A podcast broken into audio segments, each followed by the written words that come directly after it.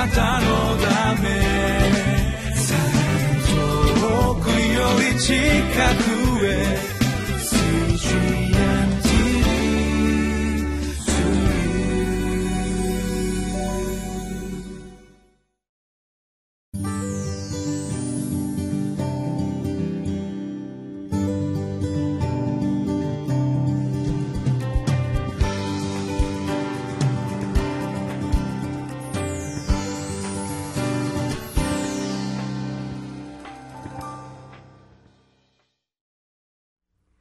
習志野キリスト教会の山田泉です。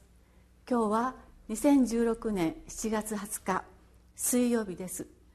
今日ご一緒に学びます聖書の箇所は吉明の5章1節から9節です。テーマは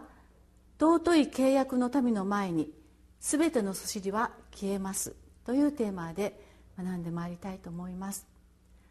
私たちは今日という一日を神様から与えられて今ここにあります。私たちはこの一日を神様に良い一日にしてください。守られますように助けられますようにと祈ります。私たちはこの一日を神様にしていただきたいことがあります。そしてそれを祈ります。しかし忘れてならないことは与えてくださった今日の一日神様はあなたにしていただきたいことがある。あなたに成したいことがあるための一日のはずです。私たちは神様が私にしたいことそれを聞くディボーションの時でありますようにと願いつつご一緒に学びましょう。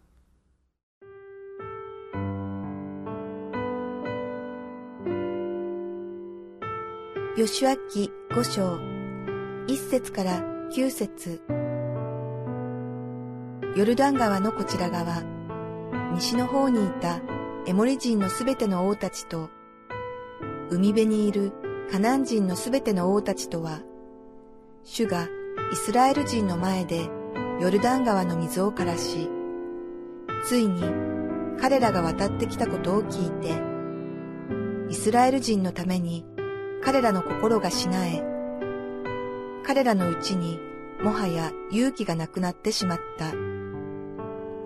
その時、主はヨシュアに仰せられた。火打ち石の小刀を作り、もう一度イスラエル人に割礼をせよ。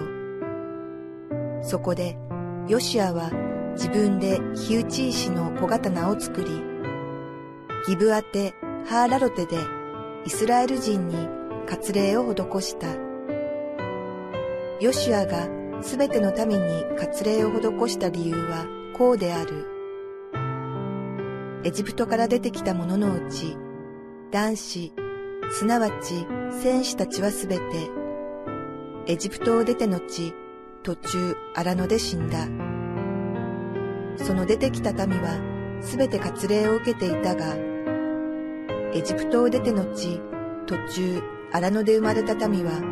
誰も割礼を受けていなかったからである。イスラエル人は40年間、荒野を旅していて、エジプトから出てきた民、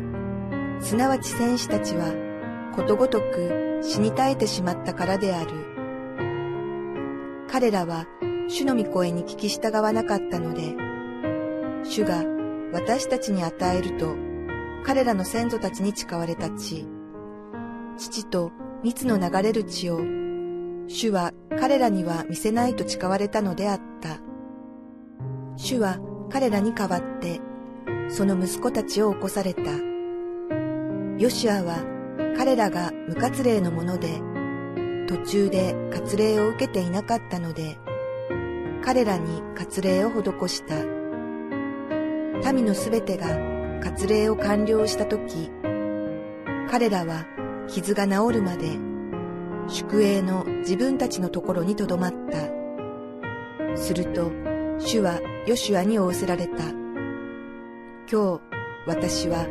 エジプトのそしりをあなた方から取り除いた。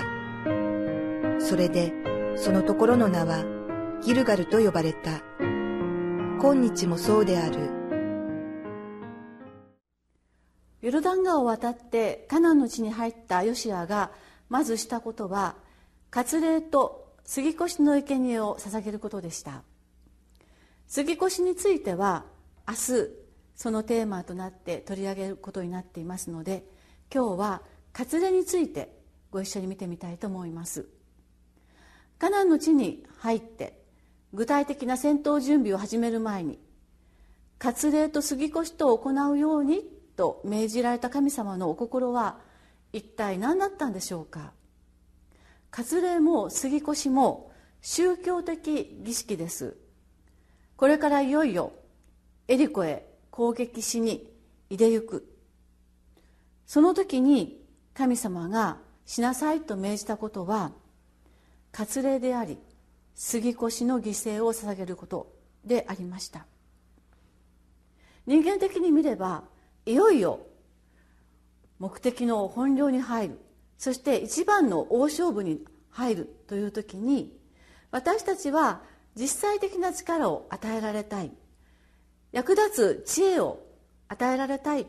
これから向かうべき相手との戦略に心を集中したい。そのように願うものです。こんな時に神様はしばらく休養の要する儀式を行いなさいということを命じるとはある意味危険極まりないことであったわけです。そして、えー、彼らとしてはそんなことしている場合ではないだろうと落ち着かないそんなあ気持ちにさせられる儀式へのいざないであったわけです。しかし神様はイスラエルの民に出した命令は割礼を受けなさいということでした。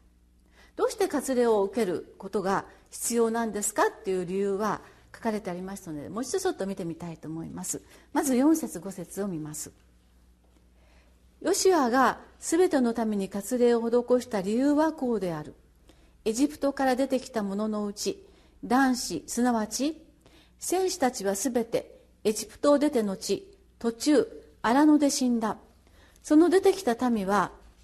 全て割礼を受けていたがエジプトを出て後途中荒野で生まれた民は誰も割礼を受けていなかったからである。だからあなた方は割礼を受けてくださいねという命令が出されたというのが一つの理由です。もう一つの理由は9節に書いてあります。そこも読みます。すると死はヨシアに仰せられた。今日私はエジプトのそしりをあなた方から取り除いた。それでそのところの名はギルガルと呼ばれた。今日もそうである。もう一つの理由は割礼を受けるっていうことが私はエジプトのそしりをあなた方から取り除くことになるからだというのがその理由なんですね。この2つの理由をもって神様がイスラエルのために割礼を行うことを求めたのであります。割礼は神様との関係を正しく整えるという意味です。私たちはこれから本当に大事な戦いにあるいは働きに向かう時に戦略が戦術が体力が大事であるという以上に神様との関係を正すことそれが一番大事なんですよということがこの割礼を受けるっていうことの意味です。まず一つ目神様との関係が歪んでいては神様との関係から離れていては私たちは戦うべき問題超えるべき課題に太刀打ちはできないということをまず知ることです。誰にも抱えている今日一日の中で向かうべき問題があるかと思います。あのことに対してどういう態度を取ろうかな？なんていう言葉を使うかな？と私たちはあれやこれやと戦略を練りまた知恵を授かることを祈りまた向かっていこうとするかもしれません。しかしその時神様は私たちに言うんです。あなたに必要なのは私との関係。私とあなたとの信頼関係がどれほど強く太く整っているかを確認することなんですよと。また二つ目のことは神様の皆が汚されていないだろうか。また神様のことが本当に周囲に知らされることのないようになほどに弱ってはいないだろうかということです。二つ目の9節の理由のところでエジプトのそしりを今日取り除いたと神様がこの割礼を授けるということで、え、このことが起こるんだと私たちに言った通りであります。私たちは私たちに与えられた課題を取り組む時そのことを通して自分がよかったではなく神様に栄光が着せることを私たちはできるものとなるだろうかということが問われていくことが大事なんですね。今日まず私たちは神様と私との関係それが本当にしっかりとしたつながりがあるかどうかを見つめ直しましょう。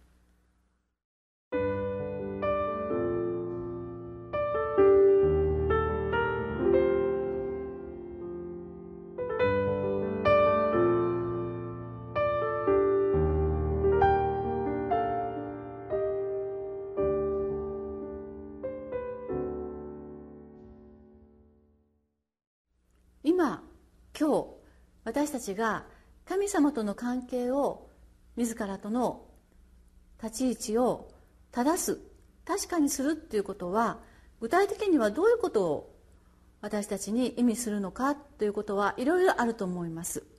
まだ洗礼を受けていないでどっちつかずで聖書に教会に関わっているとしたならばバプテスマを受けて洗礼を受けて明確に信仰を表明することであります。また信仰を持っていて礼拝や生産式に集う自分であるならばその神様との行為の中に私たちはどれだけ本気で神様のことを思う思いが私たちに見せているのかということを問い直すことであります。私たちは自分の心が自分の思いが意志を持って神様の方に向いているという自分を確認することが今日の一日の戦いに神と共に勝利す勝利をするためにとても大事なことであります。主の臨在の意識をしっかりとしていただきながら今日を歩み始めたいと思います。お祈りいたします。天の神様私たちはうっかりとぼんやりと信仰の生活を流してしまうような生き方をしてしまうことがあることを知っています。長い長い人生だからそんな時も仕方がないと自分で流してしまっていることが多くあるかと思います。あるいはバプテスマや信仰の決意をそんなにしなくてもいいんじゃないのかと自分で決めている部分もある人がいるかもしれません。私たちが大事なことは神様との関係をしっかりと整えるということが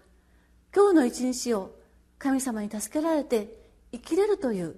確かさへつなぐ鍵であるということであります。主をどうぞクリアーな